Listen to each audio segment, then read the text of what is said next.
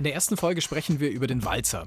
Weil ohne Walzer gibt es keine schönen, schlimmen Tanzstundenerlebnisse. Ohne Walzer kein Wiener Opernball, ohne Walzer natürlich auch keine Hochzeit.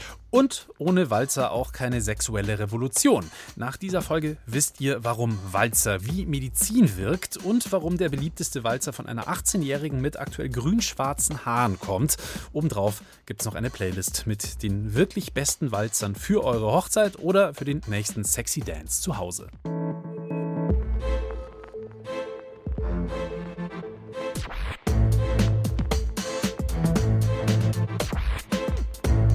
Klassik für Klugscheißer. Hallo zur ersten Folge von Klassik für Klugscheißer, der Podcast, in äh, dem wir über alles reden, was irgendwie spannend ist, in der großen, weiten Welt der klassischen Musik.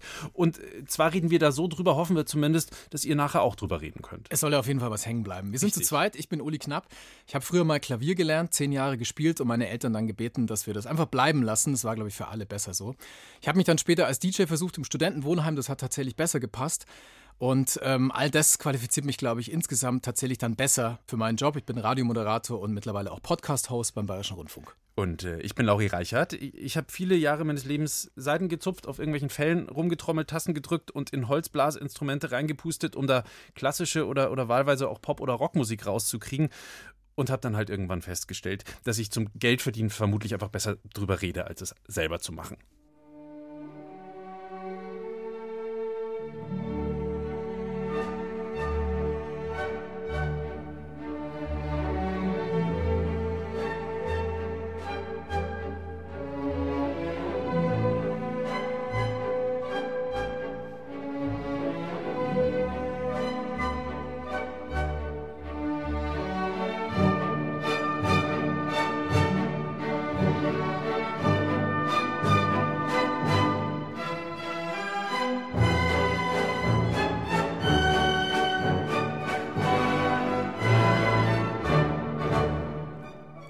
Dieses Stück gar nicht so dramatisch in Erinnerung. Ich verbinde damit eigentlich auch nur äh, Juxdollerei und Tanzerei, weil bei uns geht es heute ja auch um den Walzer und auch um den Wiener Opernball.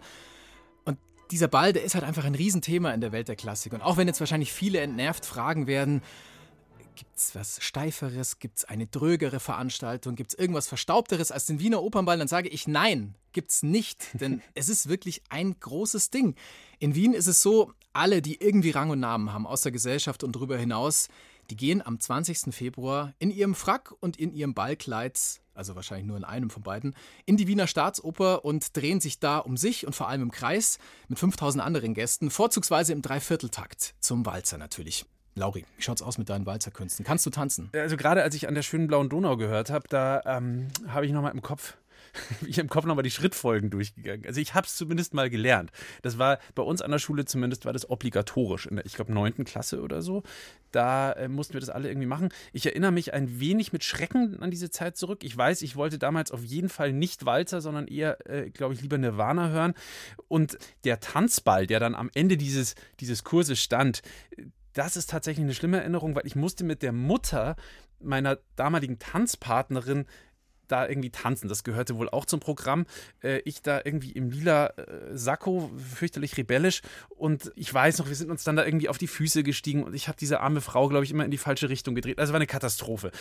Du hast sicher den Goldstar, oder? Oder täusche ich mich? Das Walzerabzeichen am Bande. Nee, null. Ich habe äh, auch diesen ersten obligatorischen Kurs gemacht und dann war Ende. Neunte Klasse, auch ganz viele Erinnerungen, teilweise schön, teilweise ganz übel. Halt total, ja, einfach schweißnasse Hände, viel zu viel Deo am ganzen Körper mitten in der Pubertät. Und viel mehr als Cha-Cha-Cha ist bei mir dann leider nicht hängen geblieben. Also von Tanzabzeichen kann keine Rede sein. Ich habe auch die Leute ziemlich, naja, ich fand das schon komisch, wer da ewig weiter getanzt hat. Bei uns haben alle nach dem ersten Kurs aufgehört. Allerdings, Cha-Cha-Cha, das geht noch. Nur Walzer würde ich schon gerne wirklich können, weil auf jeder Hochzeit hast du halt aufs Neue also den Walzer, der da kommt leicht immer. peinlich, gell, wenn man sich dann da einfach irgendwie so gegenseitig über die Tanzfläche schiebt. Man dreht sich irgendwie rum, es schaut schon so ein bisschen danach aus, aber letztlich ist es halt eher so ein Geschunkel und kein schöner Wiener Walzer. Und äh, ich bringe den halt heute leider nur noch schlecht als recht zusammen. Wie sieht es eigentlich bei euch aus? Könnt ihr noch den Walzer, könnt ihr vielleicht sogar mehr, könnt ihr den Walzer links rum? Links und rechts gibt es ja beide Richtungen. Cha-Cha-Cha, Foxtrott, Foxtrottel. Äh, oder habt ihr schlimme Tanzstunden bzw. Abschlussballerlebnisse, dann schickt sie uns doch einfach äh, an klugscheißer.brklassik.de. Wir sind wirklich sehr gespannt, was ihr dazu erzählen habt. Vielleicht seid ihr nicht ganz so banausig unterwegs in äh, puncto Tanzen wie wir. Also ich fand es jedenfalls damals extrem uncool. das Walzertanzen. Das weiß ich auf jeden Fall noch. Dabei war Walzer mal was für die besonders coolen. Äh, Im 18. Jahrhundert war es verpönt und teilweise sogar verboten, Walzer zu tanzen. Äh, die Bälle waren die Love Parade der damaligen Zeit, kann man so sagen. Also quasi ein illegaler Rave, oder? Ja, es war, es war wie ein illegaler Rave tanzt. unter der Brücke, wo dann irgendwann die Polizei kommt. Und äh, ja, der Walzer war quasi das, was, was der Techno in den 90ern war, also Teil einer Jugendbewegung. Äh, Walzer kommt von Walzen von sich drehen und ja, eigentlich so ein bisschen die Speerspitze der damaligen Rebellen, der Werther von Goethe, der hat sich besonders gern gedreht. Der war ja die Ikone des Sturm und Drang und er war außerdem ein totaler Walzer-Maniac. Ich zitiere mal aus dem Werther, dann wird es, glaube ich, relativ schnell klar. Und da wir nun ans Walzen kamen und wie die Sphären umeinander herumrollten, ging's freilich ein bisschen bunt durcheinander. Nie ist's mir so leicht vom Flecke gegangen, ich war kein Mensch mehr, das liebenswürdigste Geschöpf in den Armen und mit ihr herumzufliegen wie Wetter, dass alles ringsum verging. Und um ehrlich zu sein, tat ich aber doch den Schwur, dass ein Mädchen, das ich liebte, auf das ich Ansprüche hätte, mir nie mit einem anderen walzen sollte als mit mir. Und wenn ich darüber zugrunde gehen müsste. Also der hat es wirklich ernst gemeint damals. Da sprühen die Funken. Womit wir eigentlich auch wiederum beim Sex wären, denn Walzen war nicht nur rebellisch, sondern auch wahnsinnig sexy. Galt als super erotisch. Zum ersten Mal haben sich nämlich Mann und Frau beim Tanzen angefasst. Und zwar so richtig, also so richtig berührt. Also man hatte sich halt im Arm und man hatte den, die Hand auf dem Rücken des anderen und so. Äh, der vornehme Tanz damals war das Menuett und da ging es eher verklemmt zu, da war nichts mit anfassen. Also anfassen ja, aber nur so ein bisschen an den Fingerspitzen und auch nur mit den Fingerspitzen. Äh, und dann hat man zu sowas getanzt, so ganz weit voneinander entfernt.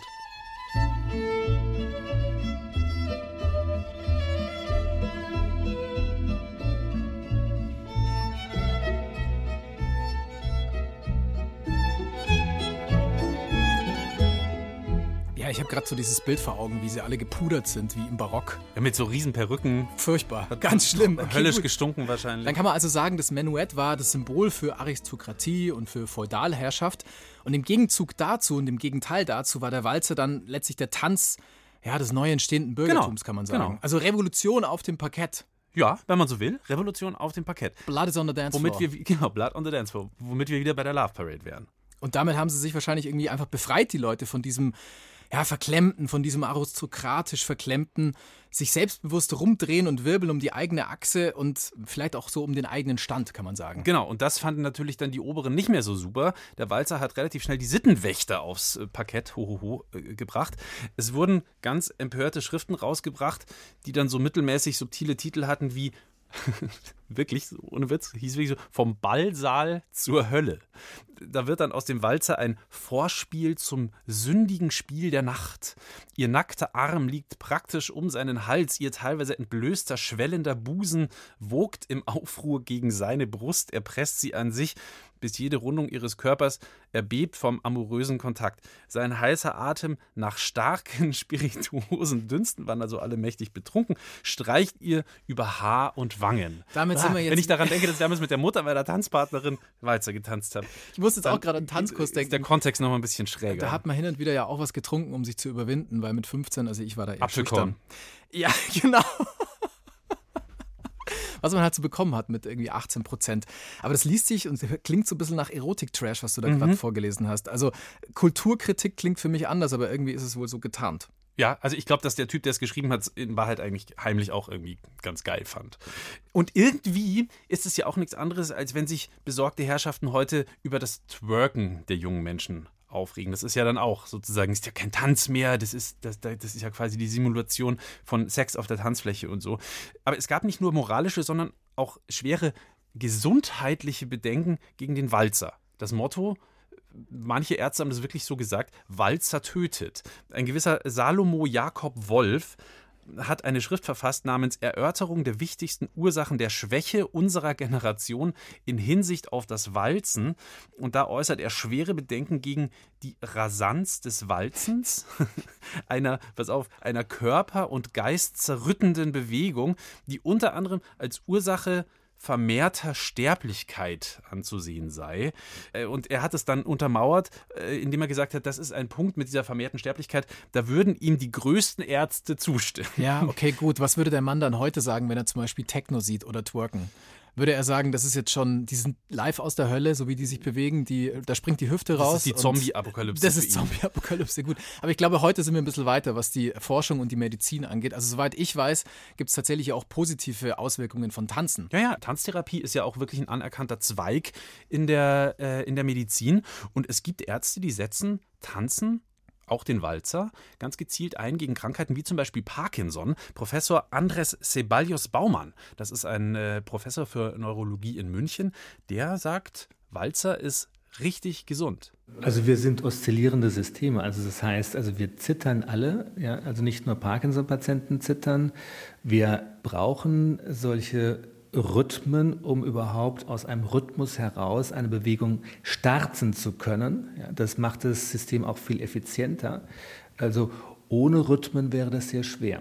Bestimmte Nervenzellen feuern mit einem bestimmten Rhythmus. Ja, die erkennt man daran. Man erkennt Neuronen, also Nervenzellverbände an ihren Rhythmen. Wir sprechen vom Beta-Rhythmus, vom Alpha-Rhythmus.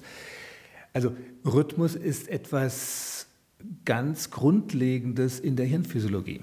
Also um das nochmal ein bisschen vereinfacht zu übersetzen, unsere Zellen haben schon gewisse Rhythmen in sich äh, programmiert und deswegen ähm, wirkt dann ein Tanz wie ein Walzer zum Beispiel total heilsam bei Patienten, die zum Beispiel Parkinson haben. Aber jedenfalls war man damals vor 130 Jahren noch nicht so richtig weit. Da hat das Walzertanzen den Oberen richtig Angst gemacht. Und deswegen hat man in Niederösterreich zum Beispiel das Langaustanzen verboten. Langaus, das war die wildeste, weil auch schnellste Vorform des Walzers. Und äh, da haben wir gesagt, es geht überhaupt gar nicht. Klang übrigens so, dieser böse Langaus.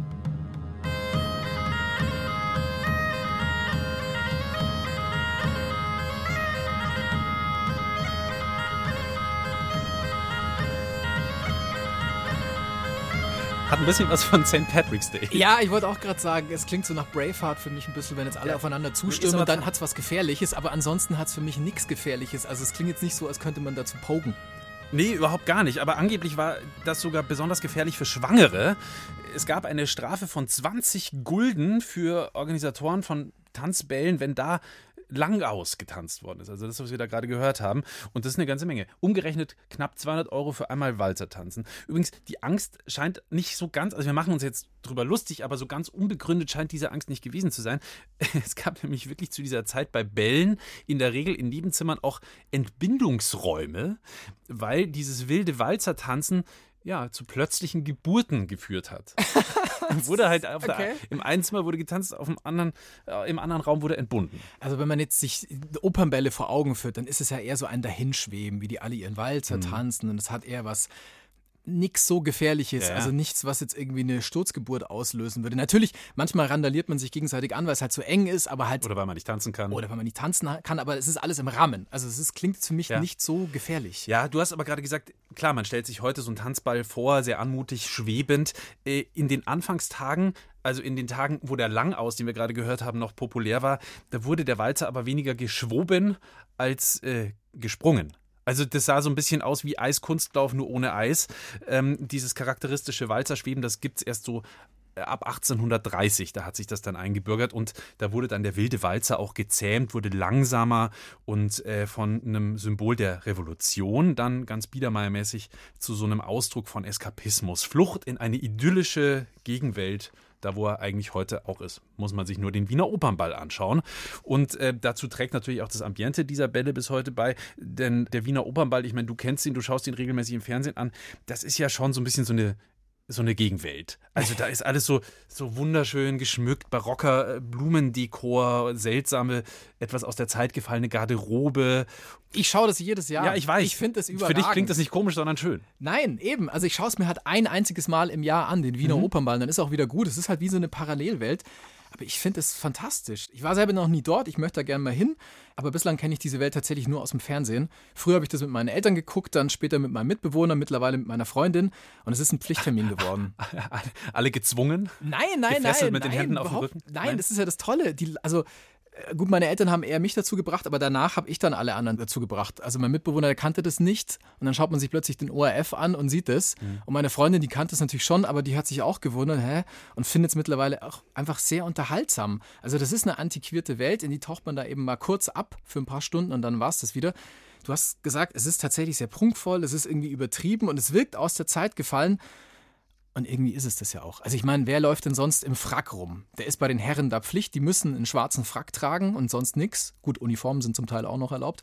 Und bei den Damen ist es halt das lange, große Ballkleid. Und wer jetzt meint, dass er vielleicht was anderes anziehen könnte, der kann das schon meinen, aber der kommt dann auch, wenn er eine Karte hat, nicht rein. Das sind die ganz klaren Regeln. Strenge Tür. Ja, strenge Tür, harte Tür. Also diese Feststiege, wo es da hochgeht, das ist so der rote Teppich. Aber wer da halt das Falsche anhat, der kann gleich wieder gehen. Das ist einfach so. Und man muss sich das so vorstellen, das sind ungefähr 5000 Gäste, die sich dann eben in die Wiener Staatsoper quetschen.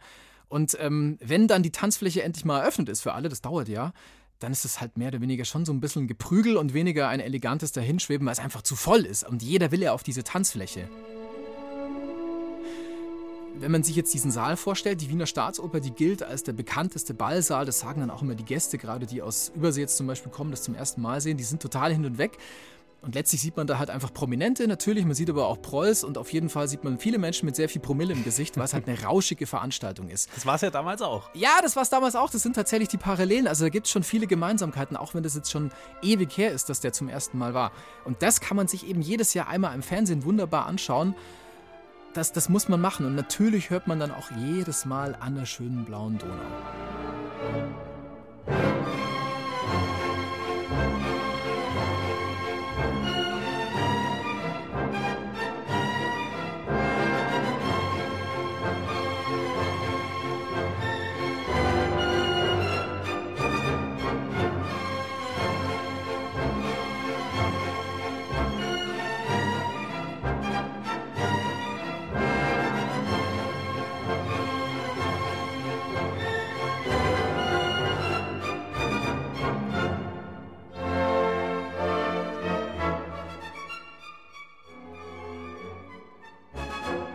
Johann Strauss an der schönen blauen Donau, als er das Stück geschrieben hat damals, das war so vor ungefähr 150 Jahren, da war die Donau überhaupt nicht blau. Ähm, ja, man hätte eher sagen können, an der schönen braunen Donau vielleicht, weil die Wiener halt ganz fleißig ihren Müll da reingekippt haben.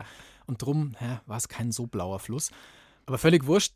Der Walzer ist trotzdem einfach super berühmt geworden, genauso wie die Veranstaltung wie der Wiener Opernball. Zwei Präsidenten, ein Bundeskanzler, eine Vizekanzlerin außer Dienst, ein EU-Kommissar, viele Minister und eine echte königliche Hort, nämlich Modeprinz Harald Glöckler. Guten Abend. Einen wunderschönen guten Abend. Zum dritten Mal am Opernball. Warum? Weil ich zum ersten Mal, äh, zum ersten Mal immer gerne nach Wien komme. Ich liebe die Wiener, ich liebe die Sprache. Heute sagte die Dame zu mir, Herr Glöckler, ich habe Ihr Marshall, Ihr Marshall mitgebracht. Ich finde das so bezaubernd. Ich liebe Wien und ich liebe den Ball. Der Ball ist so großartig, egal wie viele Kopien es gibt. Kein Ball reicht an ihn heran und es ist immer wieder bezaubernd, hinreißend und für mich faszinierend. Also Harald Glöckler findet es anscheinend richtig gut. Der findet es extrem gut. Aber das ist ja auch alles so schön plüschig und golden und, und prunkvoll. Das passt wie perfekt. seine Mode. Ja, wie seine Mode. Und es sind auch etliche andere tatsächlich wirklich berühmte Leute, die da jedes Jahr hingehen. Weiß ganz einfach, der Höhepunkt ist der Ballsaison, der Ballerei könnte man sagen. Dieser Wiener Opernball ist der Höhepunkt des Faschings in Wien, immer am Donnerstag vor Aschermittwoch. Also man könnte sagen, am unsinnigen Donnerstag, am lumpigen Donnerstag, am glumperten Donnerstag, sagt man bei mir daheim in Augsburg, Weiberfastnacht, Altweiber, schmotziger Donnerstag. Nennt den Tag, wie ihr wollt. Es ist auf jeden Es Fall. ist der Tag, an dem Uli vor der Glotze sitzt. ja, genau. So kann man diesen Tag auch nennen. Vielleicht findet dieser Titel ja irgendwann mal Einzug in den Kalender. Auf jeden Fall. Ich sitze da vorm Fernseher und ich schaue mir dann das an. Der ORF überträgt immer aus der Wiener Staatsoper, das BR Fernsehen und Dreiser zeigen es auch. Also, wenn man will, dann kann man das überall wunderbar empfangen. Man muss es nur wollen. Wie ist es mit dir? Schaust du dir das an? Ach, wenn ich nicht im Urlaub wäre, würde ich ihn, glaube ich, schon anschauen. Ich habe den auch schon mal gesehen. Ich habe schon was übrig für solche Veranstaltungen. Das ist so ein bisschen wie Eurovision Song Contest oder Frühlingsfest der Volksmusik anschauen. Das ist irgendwie seltsam, ein bisschen scary ist es auch, aber auch irgendwie total unterhaltsam und eben eine Welt, in der man normalerweise nicht so oft unterwegs ist. Aber dieses Jahr debütiert ja beim Opernball in Wien zum ersten Mal auch ein gleichgeschlechtliches Paar. Da sind zwei Frauen dabei, die da miteinander tanzen und die da auch aufgenommen wurden, sozusagen in diese Runde der Debütantinnen. Es scheint sich also auch in dieser eher konservativen Welt des Opernballs ein bisschen was zu tun. Ich will auf jeden Fall irgendwann mal selber hin. Aber man muss erstmal an Karten kommen. Die sind zum einen sauteuer und zum anderen natürlich auch sehr rar. Also allein der Eintritt kostet 315 Euro, aber da ist nichts dabei. Kein Sitzplatz, kein Essen, keine Getränke. 315 Euro nur um reinzukommen. Und natürlich ist es jedes Mal ausverkauft. Was glaubst du? Also, das ist jetzt der normale, einfach nur der Eintritt. Was glaubst du denn, was kostet jetzt so eine Loge? Also wenn ich sozusagen äh, noch mit mehreren Leuten dann da Genau. so eine Art Separé haben will, Ja. oh, 315 Euro die Karte. Wie viel, wie viel passen da rein in so Zwölf. eine Loge? Zwölf. Ja, so 5000 Euro wird schon kosten. Ja, da legst du noch ein bisschen was drauf. 23.600 kostet so eine Mittelloge, so eine richtig gute. Und da fehlen dann aber noch die Eintrittskarten. Das ist eine Ansage. Also dann nochmal 315 Euro pro Kopf. Das die wird fallen sehr dann nicht teuer. mehr. Die fallen dann nicht Die sind auch schon wurscht, genau. Also für die Leute, die sich eh leisten können. Dann fehlt noch die Kulinarik. Die Kulinarik, also das Essen und die Getränke, die sind nicht dabei. Ja, 23.600 Euro plus Spesen, das ist für manche Leute anscheinend nicht so schlimm, ähm, weil dieser Ball ganz einfach der Treffpunkt ist für die Wichtigen in der Wirtschaft und in der Politik und vor allem auch für die, die es gerne wären. Also früher war es tatsächlich ein Künstlerball, heute ist es halt ein Event für die Geldigen. Zum Beispiel für Richard Lugner, besser bekannt als Mörtel, großer Baumeister von Wien. Der hat auch, schon, immer auch seine schon gut Loge. über 80 mittlerweile. Ja, oder? ja, 87 ist er tatsächlich. Der hat seine Kohle verdient mit Immobilien. Früher hat er Altbauten saniert und Tankstellen gebaut, später dann sein eigenes Einkaufszentrum.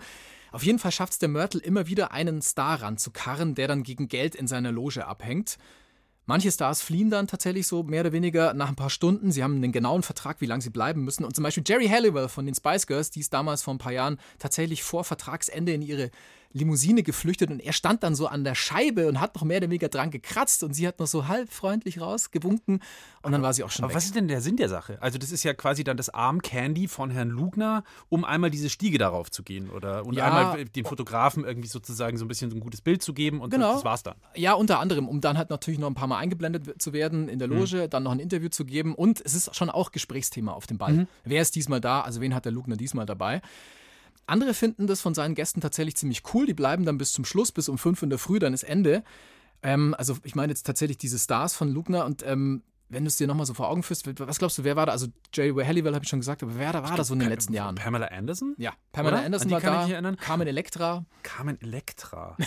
Also auf jeden Fall viel Baywatch bei, Viel bei, Herr- bei Baywatch. Herrn Lugner. Und ich habe mich sehr gefreut, dass Lindsay Vonn dieses Jahr den Mörtel Lugner abserviert hat, die äh, berühmte Skirennläuferin. Er hat ja bei der Pressekonferenz, wo er gesagt hat, dieses Jahr werde ich von Lindsay Vonn begleitet, äh, hat er wirklich ernsthaft ein, ein Nacktbild von ihr hochgehalten. Äh, gesagt, das ist so ein schönes Nacktbild, man sieht nur den Busen nicht. Und also es, es war wirklich hochnotpeinlich, dieser, dieser wirklich unangenehme ältere Herr mit diesem Bild. Ja, und dann hat Lindsay Vonn die einzig richtige in meinen Augen Konsequenz gezogen und hat gesagt, okay, dann komme ich halt nicht. Sympathisch ist er auf jeden Fall nicht, der Mörtel. Das ist absolut korrekt. Aber wenn man sich das alles anschaut, letztlich sind das nette Nebengeräusche auf dem Opernball. Ich finde es auf jeden Fall viel interessanter, was da sonst auf dem Parkett abgeht. Also zum Beispiel die Eröffnung des Jungdamen- und Jungherrenkomitees. Was soll das sein? Das, Das klingt sind- sehr geschäftsmäßig. Das sind die Debütantinnen, von Ach denen so. du vorhin schon erzählt hast, ganz kurz. Die heißen aber offiziell nicht Debütantinnen und Debütanten, sondern Jungdamen- und Jungherrenkomitee. und aber die, die werden dann, warum heißen die Debütanten? weil die tatsächlich zum ersten Mal jetzt in der Gesellschaft auftreten. Hm. Also sie werden quasi in die Gesellschaft eingeführt. Das klingt altbacken, das ist es auch. Ja, aber das erinnert mich ehrlich gesagt auch an diesen Abschlussball von besagtem Tanzkurs, der damals im Kur- und Kongresssaal Rottach-Egern stattfand. Ich kann mich noch gut daran erinnern. Und da war das nämlich auch so, da wurden wir quasi auch in die, keine Ahnung, in die ja, Gesellschaft eingeführt. Ähm, und die Jungs mussten irgendwie vielsagend äh, in die Ferne blicken beim Einzug in diesen Saal, äh, in diese Funktionshalle. Und ähm, daneben standen die jungen Damen und die sollten irgendwie, äh, irgendwie verschämt den Blick auf den Boden senken. So nach dem Motto, ist klar, wer hier die Hosen hat, ist klar, wer sozusagen die Zukunft im Blick hat. Das wurde uns damals eingetrichtert. Also so sollten wir da auftreten. Fand ich komisch. Ja, es ist auch komisch. äh, Und auch heute schaut es noch tatsächlich komisch aus. Also die Leute sind zwischen 17 und 24, die da debütieren. Es sind ungefähr 150 Paare. Die ziehen dann ganz festlich ein, also ähnlich wie bei deinem Tanzball damals. Nur, dass die das halt wirklich monatelang ultra präzise einstudieren. Diesen Eröffnungstanz, dieses Mal tanzen sie zu Bauernpolka. Polka Française von Johann Strauss.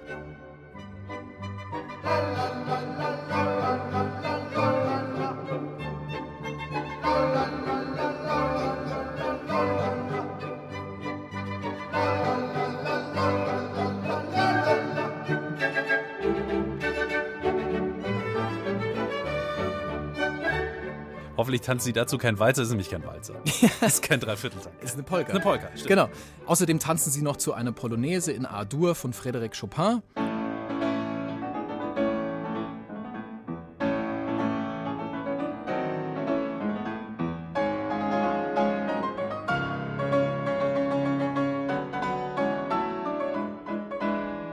Und natürlich den Eröffnungswalzer an der schönen blauen Donau von Johann Strauss, den tanzen sie auch, aber eben nicht als schnöden Wiener Walzer, sondern diese Debütantinnen und Debütanten müssen Linkswalzer tanzen. Mich würde ja interessieren, ob das damals auch so ausgeschaut hat, wie das heute aussieht beim Wiener Opernball. Also eins zu eins wie heute oder, oder vielleicht damals so ein bisschen weniger sogar elegant, weniger glamourös? Also manche Dinge sind tatsächlich noch so, wie sie am Anfang waren. 1877, da gab es zum ersten Mal den Wiener Opernball. Er hieß damals aber noch anders. Er heißt damals Hofopern Soiree. Und auf der Einladung zu dieser Veranstaltung steht damals UAWG. Das bedeutet, unter anderem wird getanzt. Ach so, ich dachte, um Antwort wird gebeten. Ja, stimmt eigentlich. Sie sind herzlich eingeladen zur Hofopern um UAWG. Um Antwort wird Hat sich anscheinend in, im, im the Laufe der. Zeit verändert, diese, diese Abkürzung. Der Kaiser ist nämlich damals tatsächlich eher gegen das Tanzen, deswegen dieses unter anderem. Der Ball besteht aus zwei Teilen, Konzert und Tanz. Und Musik ist ja auch heute noch ein wirklich ganz wichtiger Teil. Also diesmal zum Beispiel, da singen die russische Sopranistin Aida Garifulina und der polnische Tenor Piotr Byczała. Also es wird nicht nur, also dazu tanzt man dann nicht, sondern da äh, genießt man dann. Da was zu schweigt man still oder? und hält sein dummes Maul. Okay. Okay, kann- froh und dankbar darf man sein, dass man dieser Sternstunde beiwohnen darf. Und so war das tatsächlich damals auch schon. Also das Ganze war wirklich schon vor über 200 Jahren ein Riesenerfolg. 1877 ging es los und die Wiener Zeitung hat damals über die Premiere dieses Balles geschrieben, ich zitiere, dieser erste, mit so großer Spannung erwartete Festabend hat den Erwartungen entsprochen. Um 9 Uhr wurden die Vereinigten Festsäle eröffnet und eine gute halbe Stunde später bereits drohte die Hochflut der Besucher, die ungeheuren Räume zu sprengen. Also seit fast 150 Jahren quasi eine Veranstaltung, auf die die Leute wirklich sehr, sehr gerne gehen und die ihnen großen Spaß macht. Stimmt, no, ja. Eigentlich 9 Uhr morgens oder 9 Uhr abends? Ja, kann man sich wahrscheinlich aussuchen. Vielleicht haben sie es in Schichten getanzt. Nee, ich glaube, das war schon am Abend. War schon am Abend.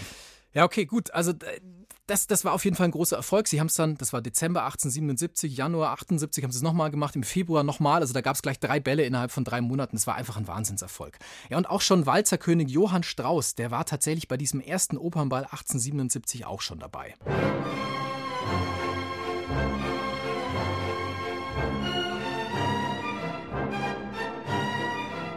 An der schönen blauen Donau von Johann Strauss haben wir jetzt schon ein paar Mal gehört, kennt auch jeder, ist aber einfach extrem wichtig Ist ja für den der, ist Walzer. ja eigentlich der Walzer schlecht. Ist es. Es ist der Walzer. Und das Interessante daran ist, die Entstehungsgeschichte, die will ich dir ganz kurz erzählen. Es ist nämlich so, dass dieses Stück beinahe gar nicht entstanden wäre, weil Strauss überhaupt keine Lust drauf hatte, das Ding zu machen. Es war eine Auftragsproduktion. Ähm, der Wiener Männergesangsverein, der sollte das bekommen als Sommerlied. Aber ähm, Strauss hatte halt einfach überhaupt keine Zeit, viel um die Ohren. Er war nicht mal in Wien, stattdessen ist er abgehangen in der Sommerresidenz vom russischen Zahn in der Nähe von St. Petersburg.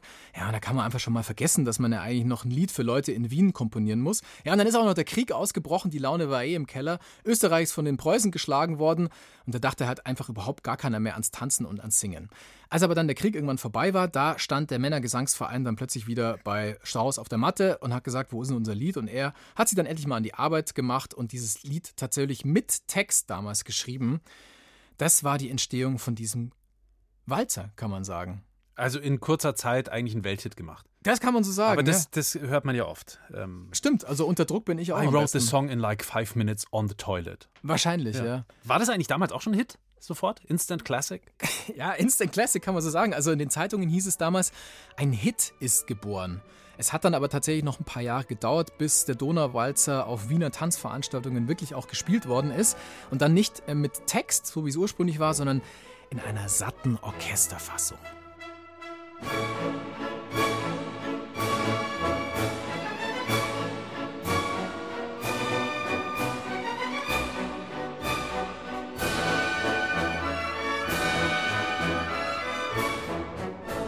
Ja, und mittlerweile kann man sagen, dass der Walzer an der schönen blauen Donau tatsächlich sowas wie die heimliche Nationalhymne Österreichs ist. Also hört man ja immer beim Neujahrskonzert natürlich und äh, immer zum Jahreswechsel um kurz nach Mitternacht. Da schallt er dann aus allen österreichischen Radios und das ist völlig wurscht, ob das eigentlich Popwellen sind, die sowas nie spielen würden.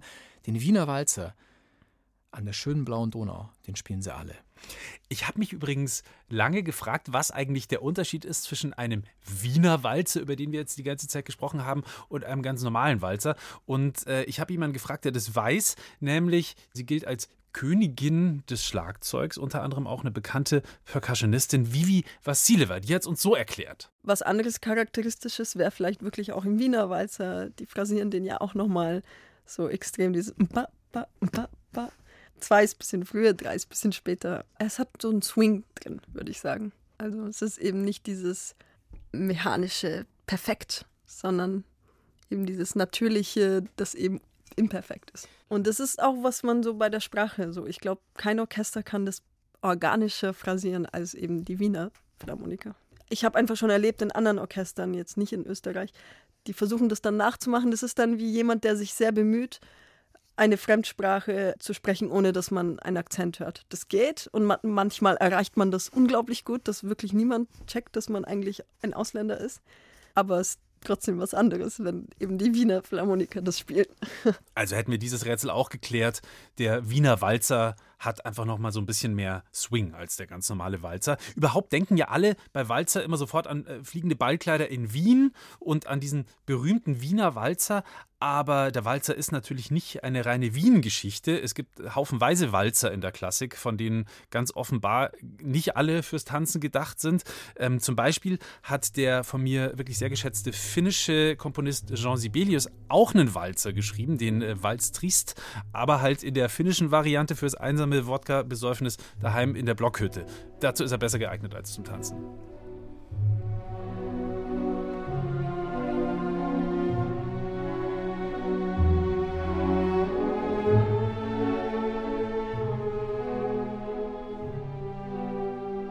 Also dem hört man natürlich sofort die gesamte finnische Schwermut an, diesem Walz Triest von Sibelius. Das ist ja schrecklich. Also das ist ja wirklich fast schon ein Trauermarsch. Ja, also äh, ehrlich gesagt ein wunderschönes Stück, aber zum Tanzen halt nicht unbedingt geeignet. Auch nicht unbedingt zum Tanzen geeignet, aber weil er viel zu schnell ist, wäre ähm, der Minutenwalzer von Chopin. Der hat statt 180 BPM nämlich eher so, ja, ich glaube so 360.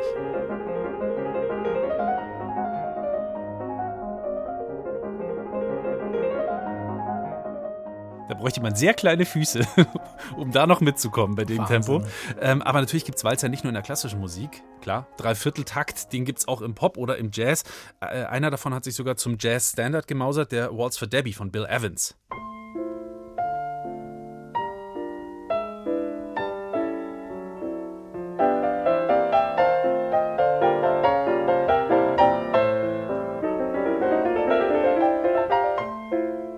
Das war übrigens eine Archivaufnahme aus dem Jahr 56, eine besondere Rarität mit Bill Evans himself am Klavier, der seinen Waltz for Debbie spielt. Was glaubst du eigentlich, ist der Uli berühmteste, populärste Walzer überhaupt?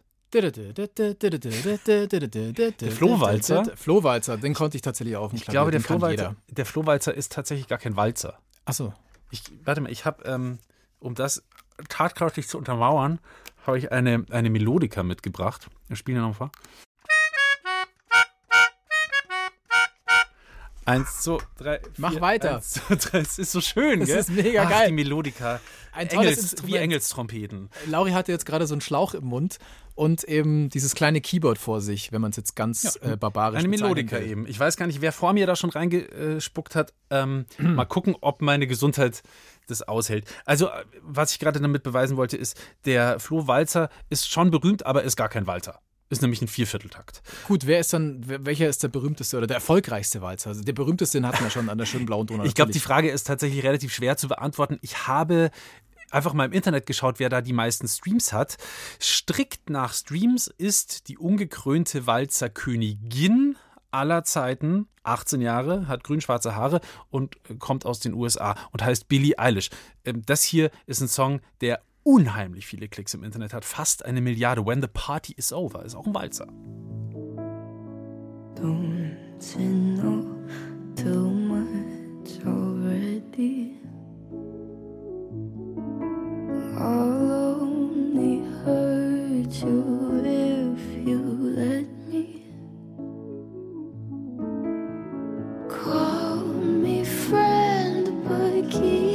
When the Party is Over von. Billie Eilish ist auch ein Walzer und unglaublich populär. Natürlich nur mal zum Vergleich die auf YouTube populärste Version des Donauwalzers, den wir heute auch schon ein paar Mal gehört haben. Der, äh, die kommt von Walzerkönig André Rieu und äh, bringt gerade mal auf, ich meine, das ist auch eine Menge, aber 45 Millionen sind halt dann doch nur ja, nicht mal ein Zehntel von äh, When the Party's Over von Billie Eilish. Okay.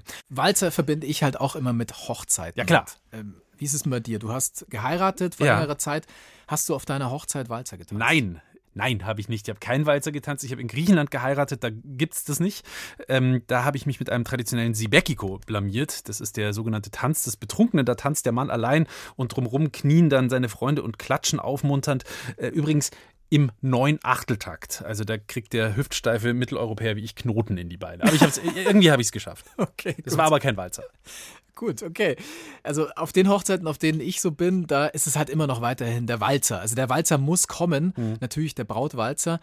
Ich war vergangenes Jahr auf vier Hochzeiten, dreimal gab es den Hochzeitswalzer. Und quasi- ein Todesfall? Nee, zum Glück nicht. Also quasi drei Viertel. Und auf der ersten Hochzeit, auf der ich war, da stand der Bräutigam etwas steif da. Er hatte davor einen Bandscheibenvorfall erlitten, einige Tage davor. Er hat sich krass durchgekämpft. Und dann fängt die Band an.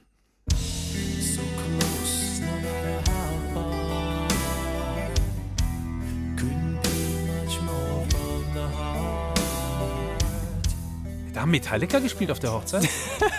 Die haben tatsächlich dann auf einer späteren Hochzeit nochmal gespielt. Die haben anscheinend Zeit. Nee, es kam bei der ersten Hochzeit vom Band und auf der letzten Hochzeit hat es tatsächlich die Band gespielt. Ist auch ein Walzer, gell? Habe ich noch nie drüber es ist der nachgedacht. Wahnsinn. Es ist ein langsamer Walzer. Nothing Else Matters von Metallica. Der langsame Hochzeitswalzer unserer Zeit. Hat sich irgendwie so äh, der Walzer so ein bisschen als, als Musik für die schönen Momente des Lebens etabliert, gell? Ja, das auf jeden Fall. Also, so- sowas wie der, der Walz Trist von Sibelius, den wir vorhin gehört haben, also die eher depressivere Variante, die ist eher selten. Für Trauer und Todesfall ist es ja eher der Marsch, der dann da gespielt wird. Ähm, und der Walzer, ja, den verbinden wir irgendwie dann doch eher mit Lebensfreude. Josef Richter, ein äh, Schriftsteller, hat übrigens 1795 schon festgestellt, der Deutsche schließt sein Mädchen gern ans Herz und dreht es im Kreise. Also Deutsche tanzt gern Walzer, damals zumindest, da, da gab es auch noch keine Sonnenliegen am Pool zu belegen. Und ähm, im neuen Konversationslexikon, da stand 1835, der Walzer ist, Zitat, zwar einförmig, indem er bloß in einem taktmäßigen Drehen besteht, er atmet aber dennoch Frohsinn. Oh. Und dann haben sich ganz schlaue Leute überlegt, dass der Walzer, warum wird der eigentlich so gern auf Hochzeiten getanzt? Ja, weil der eben eine Metapher für die Ehe ist. Man tanzt sozusagen in diese Beständigkeit, von der äh, dieses Konversationslexikon ja auch gerade gesprochen hat, hinein und damit in die ewige Hölle desgleichen. Oh, Da, war, mir der, da war mir der neun Achteltakt irgendwie lieber. Das war nicht ganz Aber ich so finde diese. Vorstellung schön. Also das sich reindrehen sozusagen in die Beständigkeit, das finde ich schon toll. Das ist irgendwie eine schöne Metapher, ein schönes Bild. Ja, Also deswegen verstehe ich es auch. Also warum man gle das gleichzeitig beschwingt, äh, aber dann doch irgendwie, man weiß halt, was kommt. Ein Walzer ist nicht sonderlich überraschend. Es kann tatsächlich nicht schaden, wenn auch ihr zu Hause äh, mal wieder eure Walzerkenntnisse ein bisschen auffrischt, vor allem wenn ihr in nächster Zeit auf eine Hochzeit eingeladen seid. Da kommt man nämlich eigentlich nicht drum rum. Und vor allem, wenn ihr da nicht so baden gehen wollt, wie ich bei den letzten Hochzeiten und da irgendwie schunkeln wollt, anstelle von richtig Walzer tanzen. Also wir haben auf Spotify eine Playlist gemacht, die heißt Klassik für Klugscheißer und da haben wir euch einfach ganz viele Walzer reingestellt. Stücke, die wir hier heute gehört haben, besprochen haben, aber auch andere. Die kann man zum Üben nehmen, zum Walzer tanzen. Man kann sie sich aber einfach nur anhören. Also man muss nicht zu Hause rumschunkeln und sich drehen und walzen. Übrigens haben wir da Walzer drin aus allen Epochen. Also aus der Klassik, aber nicht nur, sondern eben auch aus dem Pop oder aus dem Jazz. Alles eben im Dreivierteltakt. Von dem ich übrigens jetzt so langsam auch genug habe. Genug, Alles- genug gewalzt. Alles Walzer ist irgendwann auch gut und darum würde ich sagen, lass es uns mit dem absoluten Kultreporter vom Wiener Opernball sagen, Alfons Haider. Langsam aber sicher habe ich so das Gefühl, sind wir mit dem Opernball fertig. Ja, sind wir. Das war Sind die wir. erste Folge von Klassik für Klugscheißer. Äh, Wir hoffen, ihr hattet Spaß am Walzer, der doch schon seit vielen Jahren eine große Faszination auf uns alle ausübt und vor allem auch am Wiener Opernball. Sagt uns gerne eure Meinung, ob euch diese Folge gefallen hat. Genau, Und abonniert uns am besten, unseren Podcast Klassik für Klugscheiße, überall wo es Podcasts gibt, gibt's den. Lasst uns gerne fünf Sterne da, das muss man ja immer dazu sagen. Und ähm, schreibt uns einfach eure Meinung. Wir haben eine E-Mail-Adresse, sie heißt klugscheißer.brklassik.de. Da kommt das Feedback hin und dann können wir da wunderbar drauf eingehen. Klugscheißer übrigens mit Doppel-S. Klugscheißer mit Doppel-S. In diesem Sinne, wir verabschieden uns. Bis zum nächsten Mal. Übrigens in der nächsten Folge von Klassik für Klugscheißer, dem neuen Podcast von BR Klassik, sprechen wir darüber, dass äh, Popmusik und klassische Musik durchaus viel gemeinsam haben. Es gibt nämlich sehr, sehr viele berühmte Popkünstler, die sich an äh, klassischen Stücken bedienen. Ich bin Uli Knapp, ich sag Servus. Ich bin Laura Reichert und wir tanzen. Tanzen wir jetzt links oder rechts drehend hier raus? Mittig. Mittig. Klassik für Klugscheißer.